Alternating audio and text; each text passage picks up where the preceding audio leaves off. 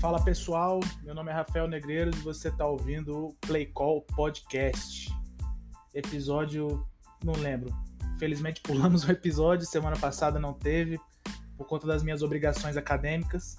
Eu falhei nos meus próprios princípios, beleza? Onde eu sempre digo que o futebol americano não pode atrapalhar sua faculdade, ou seu trabalho, ou nada, ou outra obrigação sua, porque ele é maior que as suas obrigações, essa é a grande verdade. Mas, infelizmente, talvez se fosse outro semestre aí, eu, eu teria seguido essa máxima aí, como sempre.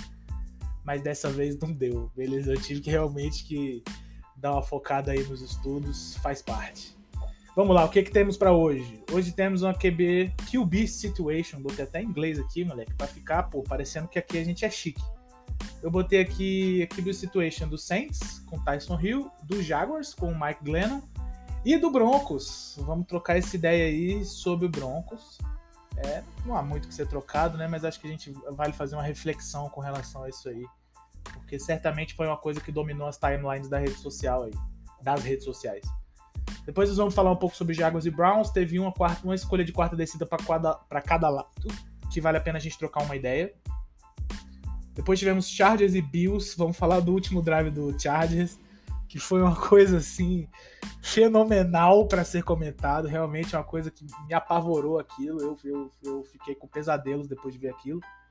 É, e vamos fechar falando de Tampa Bay Buccaneers e Chiefs, que temos a trick play falha do Chiefs, né? Que foi aquele passe do Kelsey que ele tentou passar a bola abaixo, ridículo inclusive. Temos o grande duelo Hill, Tyreek Hill versus Carlton Davis. E por último, mas não menos importante, vamos falar um pouquinho da situação de Tampa Bay. Tá vendo vários boatos aí de disputas e farpas entre Belichick e a comissão. Ou oh, Belichick, tá vendo como é que é a coisa. Entre Brady e a comissão técnica. E aí a gente vai trocar essa ideia, beleza? Então vamos nessa. Então, show. Vamos começar falando aqui da, da situação de QBs Uh, primeiro, eu assim, semana passada eu ia começar puxando esse tema da escolha do Sean Payton por manter, por manter não, por colocar Tyson Hill no ataque titular, né, já que o Drew Brees estava fora. Apesar de Tyson Hill estar listado como QB2 no depth chart, a gente sabe que o QB reserva de fato, até pelo menos há duas semanas atrás, não era ele, era o Winston. Tanto que quando o Drew Brees machucou, quem entrou para jogar de QB integralmente foi o James Winston. E eu vejo o Tyson Hill bem nesse papel dele de, de famoso faz tudo, né? Assim, não que ele seja excelente jogador. Eu gosto muito dele como jogador. Eu gosto, vou repetir isso, eu gosto dele. Mas eu entendo que ele não seja um excelente jogador. Eu tenho, eu tenho, eu tenho essa distinção aí, eu consigo fazer esse discernimento. Beleza? Massa. Aí ele, semana passada, ele decidiu colocar o Tyson Hill. O Tyson Hill ganhou o jogo da semana passada que honestamente não vou lembrar qual foi, mas o time jogou legal. Ele teve acho que 200 e tantas jardas aéreas, não marcou TD aéreo, mas marcou TD corrido. Ah, é um cara que, obviamente, quando ele estava afobado, ele ia para o scramble direto, e eu acho que isso, de certa forma, é orientação do Sean Payton. Ele sabe que ele não tem na mão ali um cara para operar um ataque aéreo completo. Ele tem essa perfeita noção. O Tyreek Hill não é o. Tyreek Hill, não, desculpa. O Sean meu Deus, é difícil, é muito Hill. O Tyson Hill não é esse QB, ele não é um, um Drew Brees pior, ele não é nada do Drew Brees, ele tem nada a ver com o Drew Brees, ele tem nada a ver com Tom Brady, ele tem nada a ver com Rivers, ele não é um cara que consegue operar um ataque aéreo. Beleza? Ele vai operar sempre um outro tipo de ataque. E aí ele, ele teve um desempenho interessante na semana passada. Essa semana eles ganharam do Broncos. A gente não vai falar muito do jogo em si, porque o Broncos era um time que estava numa situação completamente fragilizada, certo? Que a gente já vai puxar na sequência. Mas beleza, eu queria só, eu queria falar do Tyson Hill o seguinte, eu sei que a galera não gosta muito dele. E a galera tem uma opinião, no geral, de que se o cara, se o cara não é um excelente passador, ele não consegue guiar um time. E a coisa não é muito bem por aí, não tem muito a ver com ser um bom passador, ser um bom corredor, ser, entendeu? É, é mais uma questão de estar adaptado à NFL a velocidade do jogo e especialmente estar adaptado à tomada de decisão e à velocidade dela na NFL, entendeu? Você vê, por exemplo, Lamar Jackson, até hoje ele não é um excelente passador, apesar dele ter evoluído de quando ele entrou para a NFL até hoje. A questão de, de mecânica, de passe, por exemplo, dele deu uma melhorada. Ele é um cara que foi conseguindo dar uma evoluída aí no jogo dele. Mas você vê que o passe está longe de ser o principal dele. Ainda assim, o cara é prolífico. Mesmo que esse ano as coisas não estejam dando muito certas aí pro Ravens, eu não acho que seja culpa do desempenho dele por si só, beleza? Tem que ver que o Ravens, como um todo, piorou. Não é culpa só do QB isso aí. A OL começou bem e hoje é um remendo. Mas isso foi só para dar um exemplo. Então eu acho assim que, embora ele não seja um passador genial, ele ainda é um cara que consegue fazer coisas, velho. E no fim das contas, isso é o que importa. É por isso que jogadores como Ken Newton têm uma vaga. É por isso que jogadores como o próprio Marcos Mariota ainda tem uma vaga na NFL. Os caras não têm que ser passadores excepcionais. Não, não existe mais isso. O futebol americano dos níveis inferiores à NFL já não é mais assim, onde os caras não são passadores é, excepcionais. São caras muito mais dinâmicos do que bons passadores. E, velho, é nessa pegada aí que vocês podem esperar ver um NFL mais para frente. Pode crer? É, geralmente vai ser isso aí. Os caras que não são muito braçudos e passam a bola rápido em janelas muito apertadas, geralmente vão ser os caras mais dinâmicos que vão ser colocados para correr. Beleza? Eu acho, que, eu acho que o Tyson Hill, de alguma forma, entra nessa leva. Não sei se ele vai ser QB titular em algum momento da vida dele, em algum time importante. Provavelmente não, mas se ele for, eu também não vejo o time num dumpster fire total, não, beleza? Eu acho que ele consegue passar uma bola ok, não dá para falar. É difícil falar que ele passa bem, mas ele passa uma bola ok. E ele é um jogador, obviamente, muito físico consegue correr, escapar, enfim, ele é um playmaker. E dá para tirar algumas coisas disso. E eu acho que o Champeito, inclusive, aproveitou isso nele. O outro QB que eu queria trocar ideia era o Mike Glennon. Mike Glennon, velho, que teve como o momento mais famoso da vida dele o dia que ele foi contratado para o Chicago Bears para ganhar 18 milhões por ano. Eu não lembro se foram três anos, foi por um ano só, acho que foi um ano só, né? Um ano só, 18 milhões. Uma coisa completamente doentia por parte do Chicago Bears, que era um time dirigido na época por John Fox, head coach John Fox. Não tem nada contra John Fox, John Fox tem uma tremenda história na NFL, mas ele é um cara que, mais para o fim de sua carreira, assim, ele estava tomando várias decisões bastante questionáveis. Beleza? Essa, essa que é a real. Então, assim, foi lá, Mike Glennon, 18 milhões, draftou o Trubisky no mesmo ano. Veja você que ele deu 18 milhões para um QB, draft, para o QB veterano que nunca mostrou muita coisa, draftou um QB no, no, na terceira escolha, não foi isso? Acho que foi a terceira escolha geral.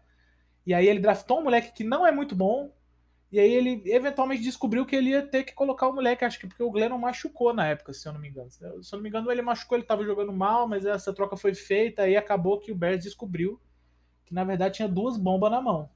Um menino que tudo bem, ele era calouro, mas já dava para ver que muita coisa dali não ia sair, e o Glennon ganhando uma grana absurda que tinha que ficar no time. Maneiro, mas a verdade é que o Glennon foi pro Jaguars, o Glennon está lá no Jacksonville Jaguars, é, vamos fazer uma pequena retrospectiva aqui. O Jaguars começou o ano da mesma forma que terminou ano passado, com Gardner Minshew de QB. Gardner Minshew estava fazendo alguns jogos ok, é, ano passado, né? Esse ano ele já estava mais para lá do que para cá, já começando a, a, ter mais alguns erros. E aí, beleza, machucou, ele machucou. E aí o, o time escolheu ir com outro QB, que era o Jake Luton, também escolhido no, no sexto round, igual o Gardner Minshew. Jake Luton perdeu, acho que dois jogos. O primeiro jogo, o primeiro jogo do Jake Luton foi muito bom. É difícil falar muito bom assim em termos estatísticos, mas assim, foi muito bom pro contexto, velho. O moleque entrou lá na, na fogueira e, e, jogou bola, velho. E marcou TD, fez um scramble, acho que passou para um TD também. É, acho que dadas as devidas circunstâncias, ele fez um, teve um bom desempenho. Só que aí ele também trachou total. E eu acho que ele, se eu não me engano, ele machucou também. Mas aí eu já não, não tenho certeza. Mas eu acho que ele machucou. E aí, e aí, o coach Doug Marrone escolheu startar, startar Mike Glennon ao invés de voltar com o Gardner Minshew. É, assim, não dá para esperar muita coisa do Glennon, mas apesar do Jaguars ter perdido o último jogo pro Browns, eu acho impossível colocar essa na conta do Glennon, que inclusive jogou uma bolinha bacana precisa ser falado isso. Ele jogou uma bolinha bacana, ele, ele teve ali seus momentos, ele controlou bem o jogo, é, não ficou dando a bola para o adversário, não ficou errando passe besta. Eu acho que ele teve um desempenho bastante sólido. É, ele tem um coordenador ofensivo bom, né, com ele, que é o Jay Gruden, bom coordenador ofensivo. E assim, cara, sei lá, Tipo, eu acho que isso meio que prova que alguns caras que a gente pensa que são muito ruins, às vezes eles só estavam no ambiente errado, sacou? E aí, eventualmente, os caras conseguem encontrar um, um bom futebol. Eu, acho que é algo parecido com o Ryan Fitzpatrick, que sempre foi um viajante, mas ao mesmo tempo ele sempre jogou em times muito disfuncionais, cara. Fitzpatrick sempre jogou em times muito disfuncionais. E aí, finalmente, quando ele tá num time funcional, os caras querem botar ele no banco. O que eu entendo. O que eu entendo. Eles draftaram um cara que é muito bom, muito melhor tecnicamente que o, que o Ryan. É... Mas é uma pena, né, velho? É uma pena. Tipo, ele realmente se encontrou nisso aí. Ryan Fitzpatrick, inclusive, foi mantido como QB titular aí do Miami Dolphins. E o último cara que eu queria trocar ideia é um cara que não é QB, mas ele precisou jogar de QB, que é o QB do Broncos, velho. Ele é um wide, ele é um wide do Practice Squad, famoso time de treino. Chama Kendall Hilton, nunca tinha ouvido falar. E eu vi antes do jogo, inclusive, que muitos caras do Broncos nunca não sabiam quem era o cara, velho. Tinha gente do time e do. Tipo, da organização, né? Os caras falam do building, né? Do prédio ali do Broncos. Os caras não sabiam quem era Kendall Hilton. E do nada o moleque ia ter que jogar porque todos os três QBs entraram na Covid list. Não necessariamente por estarem doentes, mas pelo menos por ter contato próximo. E não ia dar tempo deles saírem. Então eles tiveram que, eles tiveram que ir com Kendall Hilton que teve. Eu, o número dele eu peguei aqui, foi o único que eu peguei. Ele teve 1 de 9 para 13 jardas. É complicado. Eu acho que. Uma parada que eu tava lendo aqui num, num, blog de torcedor do Broncos é o seguinte: ele ganhou muito o respeito da galera lá no vestiário e na organização. Então, assim, se a galera não sabia quem era ele, agora os caras sabem. E aí, por que, que eu acho isso importante falar? Porque, velho, jogar de QB na NFL, ao contrário do que muita gente quer fazer parecer, é uma parada muito mais complicada do que realmente a gente acha. Essa é a verdade. O nível de, de processamento intelectual, o nível de processamento técnico, tático, o nível de jogo em si, as velocidades, é tudo muito diferente. Ah, mas o cara não é como se o cara tivesse vindo do college ontem. O cara era um jogador da NFL. É verdade, ele é um recebedor da NFL. De PS. Então, assim, é, é complicado, velho. Você simplesmente botar o cara de QB, o cara acertou um passe screen lá, ele não acertou mais nada. E, assim, a grande verdade é que eu acho que o Broncos foi para esse jogo sabendo disso, velho. Sabendo que se eles não conseguissem correr bem com a bola, já era. E o Saints defendeu. O Saints é um time que defende legal a corrida, então acho que a coisa estava complicada aí no, como um todo. Difícil botar a culpa no moleque, difícil botar a culpa em técnico, difícil botar a culpa em, enfim, qualquer um que não seja uma situação de responsabilidade, eventual irresponsabilidade dos QBs, beleza? Se alguém realmente foi descuidado aí e contraiu a doença, é, é difícil, velho, botar a culpa em outras pessoas. Mas eu queria deixar aí meu total respeito a ele. Eu acho que a, a comissão técnica acertou no gameplay. Realmente não tem como exigir muito mais disso de um cara que não é capaz de passar uma bola em nível profissional, beleza? Ele foi um QB no, no college fraco, inclusive, ele não era um QB muito bom. Por isso virou wide, inclusive, é a mesma coisa do Edelman. O Edelman é a mesma história, galera. Ele entrou na NFL como QB. Só que aí ele foi convertido para wide, beleza?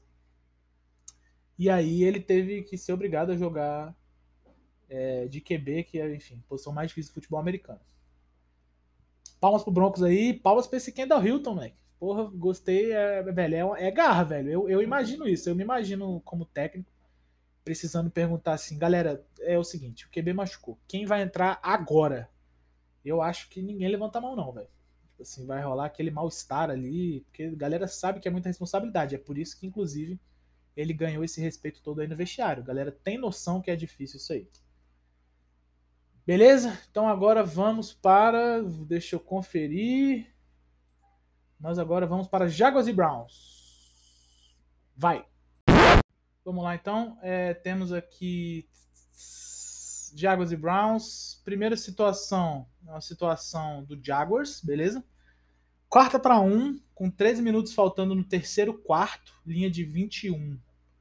Acho que o Jaguars estava perdendo nessa oportunidade. É, eu achei até estranho isso. Eu estava vendo no, no, Eu vi esse momento no Red Zone quarta para um na linha de 21. Eu, eu me perguntei por que, que, eles não chutaram. E o jogo tava tipo 17 a 13, alguma coisa assim. Tipo, não tava longe, não tinha por que exatamente é, manter o drive, entendeu? Era, podia só entrar e chutar, mas os caras tentaram. E deu certo, velho. Foi um bootleg, foi um bootleg é, com o running back saindo direto na rota, assim. Então, tipo, QB fez o rollout, né? O, o running back saiu na flat. E aí foi um passezinho tranquilo ali. O running back muito bom, inclusive. Acho que é aquele Henderson, né? Acho que o nome dele é esse. Bom jogador, é undrafted, bom jogador, gostei dele. Muito rápido, muito dinâmico. E deu super certo. Teria ido? Acho que não. Eu acho que. Assim, é meio complicado isso. Eu, particularmente, acho que não. Eu não teria ido. Mas eu entendo o Jaguars ir, porque tipo, é um time que já não tem muitas pretensões, vamos ser bem honesto. E se os caras realmente estiverem tentando ganhar jogos, eles têm que ir mesmo. Não, não acho que tem que ficar chutando field goal, não. Entretanto, no mundo real, é difícil para os Jaguars ficar marcando touchdown, então ficar marcando ponto no, como um todo, né? Então talvez para eles chutar fosse mais interessante. Beleza? Uma pequena aspas aqui, é mais ou menos parecido com a situação do Eagles e do Seahawks, que o Eagles tentou uma quarta descida é, sei lá, faltava um tempo de jogo assim, eles precisavam de 10 pontos. Aí o Eagles tentou uma quarta descida lá. E aí eu vi uma galera meio revoltada, assim, ah, por que, que não chuta field goal agora? Faltava muito, faltava, sei lá, 8 minutos ainda, velho, uma parada dessa, mas o jogo tava longe. E aí o Eagles conseguiu um drive bom que ia separado, ia, ia enfim, tá, chegou na quarta descida, e aí os caras resolveram arriscar ao invés de chutar. Por que, que o Eagles não tentou é, o chute para depois tentar o touchdown? E a minha resposta na hora foi: eu não sei se os caras acham que eles conseguem chegar nessa situação de novo. De, de, de estar numa clara situação de pontuação. Eu não sei se os caras têm essa, essa confiança de que eles conseguem. Talvez tenha acontecido a mesma coisa aí com o Jaguars, já que a defesa do Browns é uma defesa boa, é, apesar de ter tomado muito ponto nesse jogo, mas é uma defesa boa. E aí eu não sei, talvez a galera tenha pensado, tipo, pô, a gente vamos tentar fazer agora aqui, porque mais tarde vai ficar difícil, não dá para saber, enfim. E eu, eu, ok, eu acho ok esse tipo de raciocínio, mas novamente, eu acho que eu teria chutado, porque qualquer ponto é ponto, ainda mais se o seu time é limitado de talento, ok? Respeito aí a decisão e respeito a chamada aí do Jaguars. E o Browns também tentou uma, essa já no último quarto. Quarta para inches. Quarta para inches, para quem não conhece, é quarta para menos de uma jarda. Ou quarta para menos de 90 centímetros. Uma jarda é 96 centímetros. Informei, informei, hashtag informei. Browns tentou aí uma quarta para Intias, ganhando por 8. Tava 27 a 19, alguma coisa assim. É, isso aí, isso aí mesmo, 27 a 19, ganhando por 8 na linha de 23 com 5,41 faltando. 5,41 faltando, tá certo, isso aí mesmo. Na linha de 23. Foi chamada a corrida power para a esquerda e falhou. A defesa do Jaguars conseguiu parar, parou, era corrida, era uma corrida com um Hunt. Eu acho que qualquer que fosse o QB ali, a corrida ia ser parada, porque a defesa do Jaguars executou bem. É... Essa, esse tipo de chamada aqui é uma das que mais me intriga que a galera não conseguia entender. Porque eu acho que a galera, quando chega na quarta descida, a galera quer sempre ver alguma coisa assim inovadora quer sempre ver uma coisa extraordinária, uma parada, um trick play, uma, uma porra, um misdirection. E às vezes não é por aí, galera. O time do Browns é um time que é bom o quê? Correndo com a bola. Correndo com a bola power, correndo com a bola zone, correndo com a bola, entendeu? É entregar a bola na mão do Chubb, é entregar a bola na mão do Hunt e deixar a, bola, a coisa acontecer. Os caras fizeram exatamente isso. Os caras mantiveram uma, uma, um play call, uma, uma chamada aí, que eles sentiam confortáveis, que eles sentiam que o time estaria confortável fazendo. Infelizmente, a defesa os parou. Uma coisa que é importante lembrar, acho que a galera esquece disso um pouco, é que é o seguinte: o futebol americano, vamos supor que essa noção de que futebol americano é um jogo de xadrez seja verdade. Existe um problema aí que é o seguinte: você mexe as peças, só que o adversário também mexe, velho. E às vezes o adversário mexe melhor que você. Essa, essa é a real, sacou? É, a galera critica muito o técnico por falta de ajuste e tal, mas a coisa não é muito bem por aí. Às vezes você ajusta, mas o outro ajusta e aí a coisa vai, entendeu? Às vezes não, existe um número de ajustes que você consegue fazer. Todo mundo é limitado nesse aspecto, beleza? O time é limitado tecnicamente, o técnico é limitado taticamente, existem algumas coisas aí que, que são empecilhos. Então não deu certo, não foi porque a chamada foi conservadora, não tem nada a ver com isso, velho. Não deu certo porque a defesa do Jaguars executou legal. A chamada, inclusive, é, a linha do, do, do, Browns foi dominada na jogada, que é uma coisa rara de se ver, tem que ser falado isso. A linha do Browns é uma linha boa, mas foi é, rara, sim, de maneira muito rara os caras foram dominados. E acontece. Beleza? Se, se, a linha do Browns executa como estava executando todas as corridas até ali, que o Browns estava correndo legal no jogo, Aí possivelmente tinha entrado e foi isso que os caras pensaram, inclusive. Falaram, velho, estamos correndo bem, vamos correr mais um. E infelizmente não deu. Beleza? Mas não, tem, não acho que tenha que ser criticado a chamada do, do coach Stefanski. É, o Browns tem um jogo corrido excelente e tem que, velho, jogar na zona de conforto mesmo. Quarta descida, vamos deixar claro uma parada aqui. Quarta descida é uma hora que inventar é mais condenável do que jogar o que os caras estão mais confortável. Beleza? No fim do dia, o jogador ele joga bem o que ele sente bem fazendo. Tem que lembrar disso aí. Vamos pro próximo. Vou, deixa eu ver o próximo tópico. Chargers e Bills. Eita, esse é bom. Vai. Falando um pouquinho agora de Chargers e Bills. É, cara, é, assim, a gente, em algum momento a gente tem que começar a falar sobre o Anthony Lynn ser incapaz de fazer esse time fechar jogos. Assim, a gente falou muito do Dan Quinn, que tomou várias viradas aí em sequência, muito do Matt Patricia, que vários desses jogos que ele perdeu, ele tem um recorde absurdo, tipo 12, 27, 1, uma parada assim, em três anos. E vários desses jogos que ele perdeu, ele estava ganhando o jogo e ele perdeu. Então, assim, é, em algum momento o Anthony Lynn tem que começar a ser pesadamente questionado, como esses dois foram, beleza? E todo, todo jogo do Chargers eu tenho a impressão que é isso, velho. Os caras eles são incapazes de, de fechar os jogos. Essa é a real. Incrível, incrível mesmo. Chega a ser inacreditável isso. Então, beleza, vamos lá. Temos Chargers e Bills. Último drive do Chargers é, era uma Hail Mary. Escuta essa história aqui que ela é foda. Acho que o Chargers tentou uma Hail Mary com um minuto. Um minuto de jogo. Era quarta para tanto, só que eles estão perdendo de 10 pontos. Então eles precisavam uma Hail Mary e pelo menos para empatar, eles precisavam um field goal. Então eles foram para Hail Mary, já sem timeout na Hail Mary, beleza? Eles foram para Hail Mary. E aí, o Herbert completou o passe. Completou o passe, se não me engano, no Keenan Allen, que caiu na linha de 2 ou 3. Aí eles foram correndo para a linha, não deram spike. Eles não deram spike. Herbert passou uma chamada lá, no huddle, entregou para corrida, tomou o tackle. Aí sim ele deu spike. Quando ele deu spike, ele deu spike faltava 3 segundos. Faltou 3 segundos de jogo, beleza? Me acompanha aqui. O jogo tava 10 pontos. Eles completaram o passe. Eles tinham um minuto antes. Eles completaram o passe. Eles, sei lá. Show de bola. Show de bola. Tá lá, linha de 2, sem timeout, terceira descida. Segunda, terceira descida, alguma coisa assim. Foram lá, alinhou. Herbert alinhou, ele ia pro sneak. Só que a OL a OL fez proteção de passe, a OL não bloqueou ativamente para frente para o sneak, né? Não fez os down blocks para o Herbert só é, se esgueirar, que é o, né, a tradução de sneak.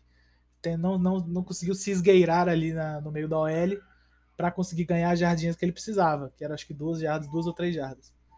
E aí ficou uma, um lance completamente bizarro, bizarro, bizarro, bizarro, bizarro. Era ele indo para frente, a OL indo para trás, a linha, a linha do Bills engoliu ele. Coisa assim completamente bizarra. E aí eu vi uma galera questionando isso, né? Ah, mas essa chamada, essa não sei o quê. E aí eu acho que é interessante a gente dar uma explicada nisso. Vamos lá. Como é que, como é que acontece a comunicação no futebol americano?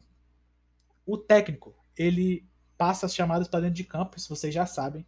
No, na NFL existe um ponto eletrônico no helmet do QB então os técnicos eles falam a chamada até é, faltar 15 segundos. Então é o seguinte, se ou o cronômetro começa com 25 ou, ou o cronômetro começa com 40. Geralmente com 40, 25 é depois de timeout ou é, de, é, depois de timeout ou depois de qualquer coisa que, tipo, troca de posse, entrou um ataque, aí o primeiro tempo é o primeiro tempo de jogo é 25 segundos.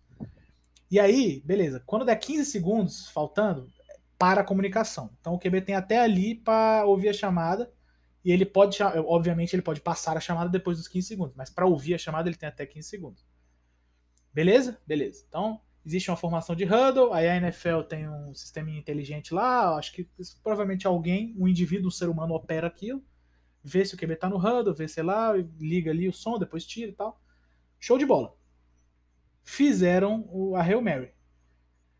Aconteceu uma coisa que é rara de acontecer, que é uma Hail Mary que é pega fora da endzone, fora da endzone. E, e você ainda tem tempo no relógio. Isso é raro. Isso é raro. Não sei se tem time que se prepara para esse tipo de situação, porque isso é uma parada que é raro. É raro de acontecer. Então, beleza. Jogou a bola, que na ala pegou a bola, pá, ainda ganhou umas duas jardinhas ali, pá, caiu. Quando ele caiu, ele já botou a bola no chão. Os caras que estavam perto ali, os wides, que obviamente estavam na endzone, né? Já alinharam rápido. Aí veio o OL e o, o Herbert e o running back correndo. Pá. Aí, o Herbert não deu o spike. Ele passou uma chamada. Agora, essa, esse primeiro momento, eu não sei se ele é escolha do Herbert ou do técnico. Mas eu acho que esse primeiro momento é uma escolha do técnico. Beleza? Eu acho que possivelmente do lado de fora do campo foi passado para ele que era para chamar uma corrida ali para pegar rápido a defesa do Chargers de, de, desculpa, a defesa do Bills de surpresa. Show de bola, deu errado. Aí eles tiveram que dar o spike. Aí o segundo erro, que seria o sneak com a L fazendo a proteção, esse não tem discussão. A culpa é do QB. A culpa é do QB.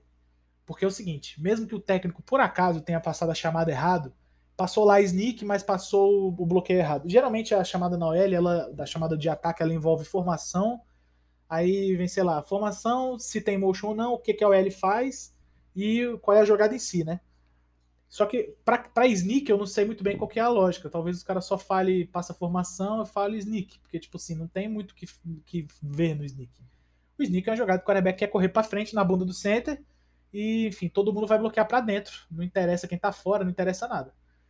E aí eu não, eu não sei muito bem como é que é essa, essa mecânica no sneak especificamente. Mas, se tiver que ser chamado um bloqueio, alguma coisa que o L faz, e o, a movimentação do sneak em si, do QB, aí eu acho que provavelmente foi aí que ocorreu o problema, velho.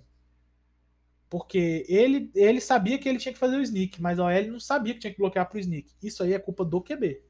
Porque é o seguinte, se é só o center que erra, talvez a culpa fosse só do center, ele que ouviu merda, ele que ouviu errado. Mas a OL inteira errou. A OL inteira fez pass pro.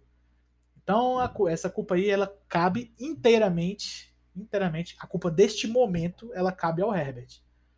Entretanto, e aí é uma coisa que a gente tem que fazer uma espécie de meia-culpa aí com, com o Herbert, ele é um calouro, correto? Ele não tem a sapiência necessária para lidar com todo o futebol situacional possível da NFL. Então ele vai cometer erros. É papel do técnico prepará-lo para esse tipo de momento. Correto? Agora, essa situação ela é muito esquisita, então eu também não culpo tanto assim o Anthony Lynn de não ter essa aí na ponta da chuteira. Da, da é, pode ser da chuteira, da prancheta, né? Que ele é técnico. Não culpo muito ele.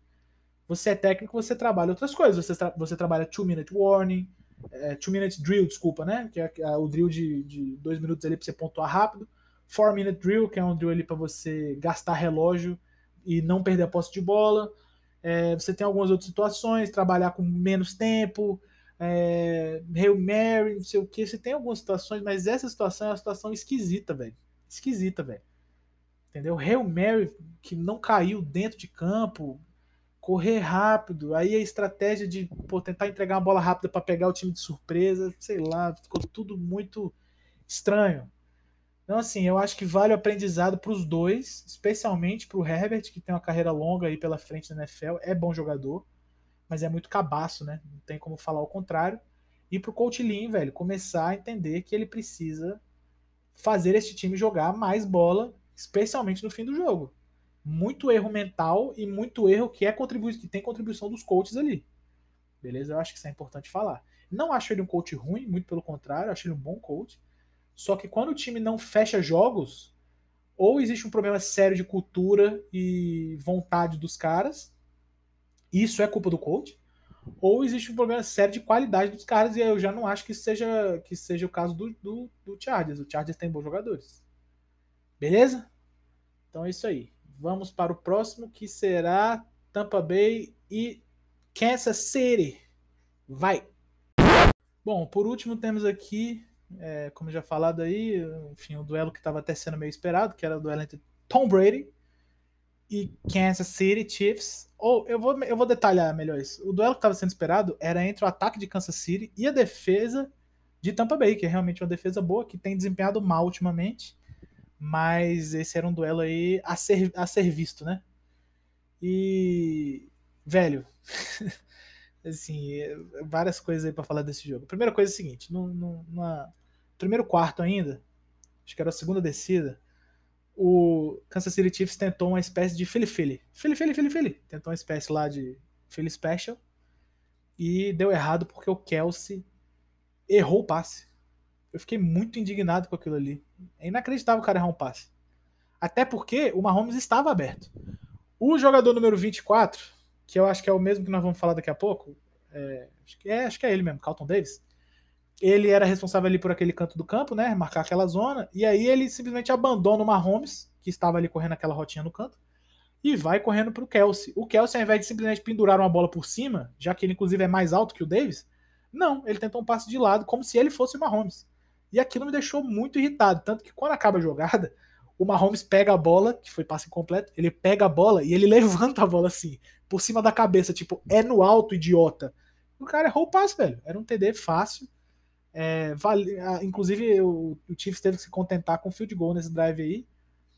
E, pô, eu não entendi não, velho. Tipo assim, o Kelsey, ele... Eu acho ele bom jogador, mas ele dá umas mongoladas aí eventual que são uma coisa incrível, né? Todo mundo, na real. Todo mundo, vamos ser honestos. Mas show. Não, não, a chamada em si foi ok, mas trick play é aquela história, né? Se dá certo é bom, se dá errado, todo mundo é burro. Nesse caso, não dá para falar que o burro é o técnico, porque realmente houve um erro de execução aqui. O Kelsey simplesmente quis jogar a bola de lado e ele não é o Mahomes. Talvez ele tenha se inspirado, mas enfim, descobriu tarde demais. Segunda coisa que temos para falar sobre esse jogo foi o seguinte: Defesa de Tampa Bay. Bom, vamos, eu vou, eu, vou, eu vou fazer diferente isso aqui. Como é que você defende o Tyreek Hill? Eu vou usar o exemplo do Patriots, que eu acho que o Patriots talvez tenha sido um, um dos times que já sofreu com o Hill, mas talvez seja também um dos times que melhor o defende. É difícil você ter um corner que tem a velocidade do Tyson Hill. Essa é a real. E o Tyson Hill, ele costuma jogar no slot. Ou seja, ali também é difícil você ter um corner que desempenha bem. Porque o cara que joga ali, ele tem que ser físico. Se você jogar um linebacker ali, já era. O Rio vai ter pelo menos 450 jardas jogando em cima do seu linebacker. Tranquilo. 450 sem muita dificuldade. Por quê? Porque ele é, é velho, umas quatro vezes mais rápido. Beleza? Além de ser bom jogador, ele é muito mais rápido. Então você tem que arrumar uma, um jogador que seja um bom jogador, seja rápido. Ele não precisa ser tecnicamente excelente, mas ele tem que ser rápido. Ele tem que conseguir acompanhar o Rio. E, além disso, você precisa cuidar dele no alto. Porque em linha reta, mesmo que o corner seja rápido, mas se o Rio pega uma rota para frente, vertical, em linha reta, é um problema para a defesa isso, independente do seu defensor ser rápido ou não. Entende? E aí eu achei que foi uma decisão muito ruim do coaching staff de, de Tampa Bay de simplesmente colocar apenas o nosso corner, que é um bom jogador, inclusive, nosso corner chamado Carlton Davis, no Tyreek Hill. Eu tô falando um pouco leigamente aqui, mas dos snaps que eu vi, ele não tava sendo dobrado em cima, não tava vendo bracket nele. Bracket, para quem não, para quem não tá ligado no termo, é quando um cara é marcado embaixo individualmente por alguém e em cima tem um safety alto que vai estar tá sempre mais de olho, tipo assim, ele vai estar de olho nesse cara. Então ele, esse cara tá marcado em cima e embaixo. E a ideia é que ele não passe do cara de cima nunca. Então ele vai estar tá sempre dobrado, tipo, em termos é isso. Se for rota embaixo, aí tudo bem, aí é um contra um. Mas se for rota em cima, é dois, é, é dois contra um. Beleza? Essa é a ideia do bracket. Eu não vi isso acontecer. Eu particularmente achei que o, o, o Rio ficou sozinho com o Davis muito tempo. E a gente sabe que o Rio ele tem vários jogos que ele não pontua. Eu vou, pegar um exemplo de fantasy. Ele tem vários jogos que ele não pontua muito bem. Não recebe passe, não recebe touchdown. Tem, tem que arrumar algumas jogadinhas aqui e ali para quebrar uma tendência, às vezes um reverso, uma parada assim, um end around. Mas quando o Mahomes tem a chance de jogar a bola no Rio mais do que nos outros, ele explora como se fosse uma criança mascando chiclete, velho. Por motivos óbvios, ele é muito mais rápido do que todo mundo que tá no campo. Assim, tem que, tem que jogar a bola no cara mesmo. E, velho, sei lá, foram mais de 200 jardas, né, que o Rio recebeu em cima do moleque, do Carlton Davis. Eu, eu fiquei com pena. Ele não é um jogador ruim desse jeito para ter esse tipo de desempenho. Mas infelizmente foi um duelo cruel para ele. E aí eu preciso botar essa culpa um pouco, um pouco não, a maior parte da culpa na, na no staff de, de Tampa. Inacreditável isso aqui. Como é que vocês não dobraram o cara? E aí, eu, eu acho que eu tinha até começado a falar. Como é que o Patriots sempre fez para jogar com o Rio? O Patriots faz o bracket nele, né? Geralmente bota o corner embaixo dele, coloca o Jonathan Jones, que é o, sei lá, quarto corner. Só que o Jonathan Jones é o mais rápido que a gente tem. Tipo, possivelmente veloz é ele mesmo. Não tem outro corner muito veloz no peito igual a ele, não. Ele não é tecnicamente excepcional, igual eu acabei de falar. E aí, em cima, fica um dos safeties, provavelmente o, o, free safety, que é o Devin McCory. E aí a coisa fica manejável, entendeu?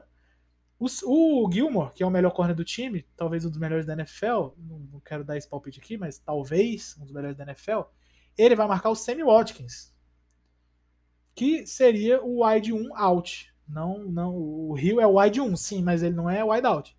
E aí o Gilmore fica lá isolado no Sammy Watkins e o Patriots faz esse bracket no, no Rio. E geralmente é o que tem dado resultado ultimamente contra essa defesa. Contra esse ataque, desculpa. E aí eu não sei de onde o Todd Bowles tirou que podia ficar jogando em zona ou jogar num contra um Rio e Davis. Realmente uma coisa suicida. A última coisa que a gente vai falar é da situação que está acontecendo em Tampa Bay com relação a, ao Brady e os técnicos. Vamos lá. No semana passada, no podcast da Liga dos 32, série tática, a gente trocou uma ideia sobre isso, sobre tipo como que o como que o QB se impacta, como que é o tipo, por que que o Bruce Arians é assim, né? Já meio que essa parada. E, e aí eu, eu, finalmente saiu que tá havendo alguns problemas lá. Tipo, a galera não tá muito feliz. Eu vi hoje, hoje de manhã, inclusive hoje nós estamos gravando isso aqui às 3 horas de quarta-feira. Eu vi hoje de manhã os caras falando no, no Pat McAfee Show que é, o que estava acontecendo lá é que o time está perdendo e eles fizeram muitos movimentos para ter as armas que o Brady queria, como por exemplo o Gronkowski e o Antônio Brown. E aí, é isso aí, a comissão técnica se sente dessa forma, tipo, pô, te dei as armas aqui, tu não joga bem. E aí, isso, isso é um problema. Isso é um problema, porque ele está se tornando um problema maior do que deveria ser é, da parte dos dois, eu acho.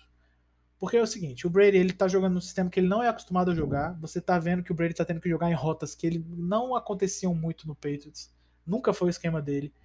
O Bill Belichick e o Josh McDaniel sabiam disso. Sabiam que o Brady tem uma qualidade específica, que é acertar timing routes, especialmente no meio do campo. Hit, curl, slant, essa sempre foi a força do Brady. Sempre, sempre, sempre, sempre, sempre, sempre. Sempre, sempre, sempre. E no Buccaneers ele tá fugindo completamente desse estilo. Eu acho que tem uma parcela de culpa dele, culpa entre aspas, né? Mas tem uma parcela de escolha dele, que é ele não tá afim também de ficar jogando mais do que ele jogava no Patriots. Ele tá afim de uma parada nova, velho. Esse parece ser o Tom Brady, o cara que vai atrás de desafio.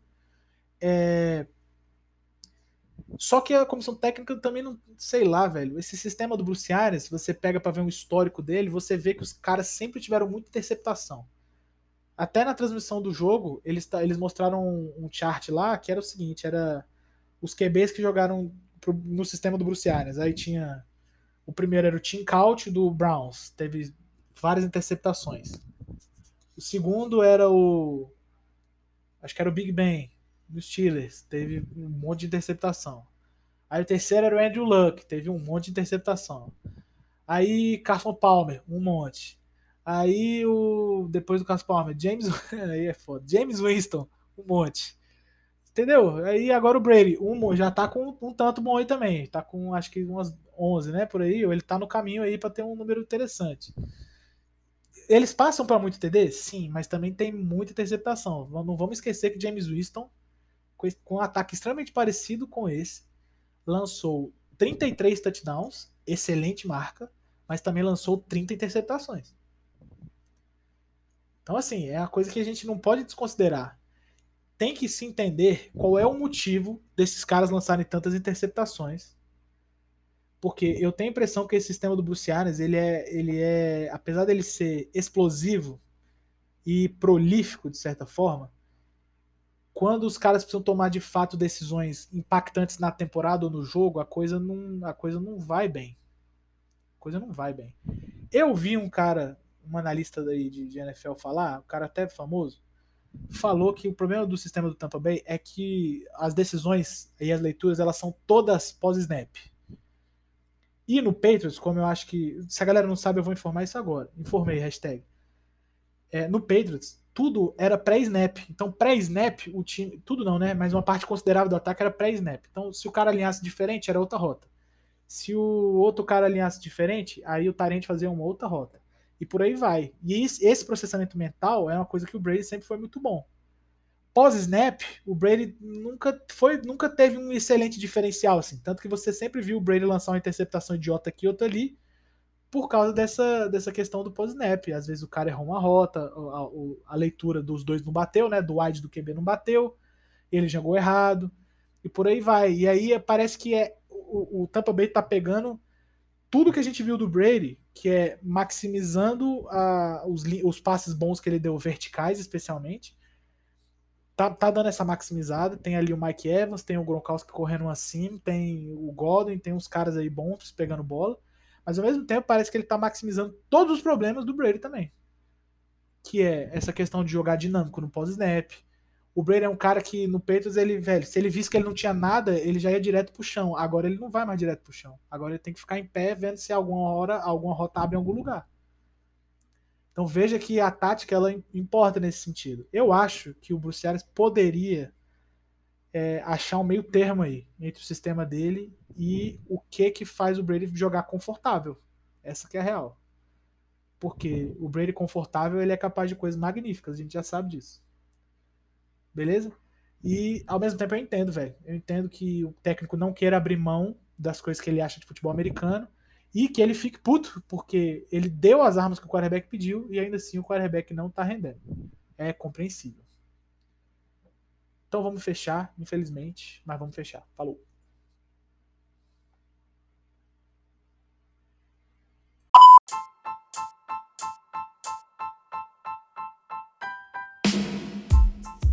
Chegamos ao fim, então fechando tudo aqui. Queria deixar um abraço a todos que contribuíram com as pautas da semana. É, meu amigo Fernando Campos, da dupla aerodinâmica aí, porra, podcast espetacular sobre Fórmula 1. É, Fórmula 1 é carrinho faz vrum vrum, é isso aí mesmo, irmão. Minha, minha amarra de um vrum vrum. E essa porra aí. Queria mandar um abraço pra ele. Ele sugeriu uma pauta, inclusive, que era o show de screen do Patriots. É, vai ficar pra próxima. Eu acho que eu vou escolher um outro jogo aí que o Patriots passe muito screen e vou, e vou trocar essa ideia. Eu só não quis falar do Patriots hoje porque acho que nos outros episódios eu falei também e eu não quero parecer clubista. Apesar de eu ser. Apesar de eu ser. Quero deixar claro aqui. Queria mandar também um abraço pro nosso glorioso Vitor Franco, tá sempre marcando a gente nas coisas aí. Nosso glorioso Henrique Cardoso também está sempre marcando a gente aí. E para o meu grande amigo Luiz Carlos Vitorino, que saiu lá, o que, é que você mais ouve no Spotify. E o meu podcast está lá. Inclusive, quando eu fiz o, o a lista do meu, tipo, o que, é que eu mais ouvo, eu botei lá, tá, eu tava lá e eu tinha certeza, saiu em ordem. Dupla aerodinâmica, um abraço, Fernando e Érica.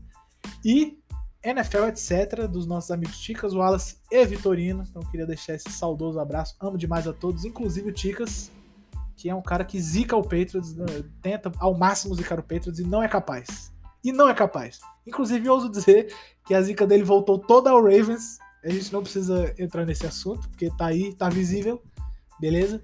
E, inclusive, eu, vou fechar isso aqui falando o seguinte: o Wallace é o cara mais lúcido de todos, porque o cara que torce pro Dolphins é igual o cara que torce pro Vasco. Ele já entendeu que ele não tá nesse mundo para ser feliz. Ele já entendeu isso. Então, qualquer boa alegria que, pequena alegria que venha, é uma grande alegria no fim das contas. E deixar um abraço aí pros três. Galera, quiser trocar aquela ideia de futebol americano, estamos sempre aí. Tô lá no Twitter. Pode mandar coisa, pode perguntar, pode sugerir, pode marcar, falar: olha essa merda aqui, coach, comenta isso aqui, comento. Se, se der, se couber na pauta, eu comento, pode ter certeza. É... E é nós. Valeu, até semana que vem. Tchau.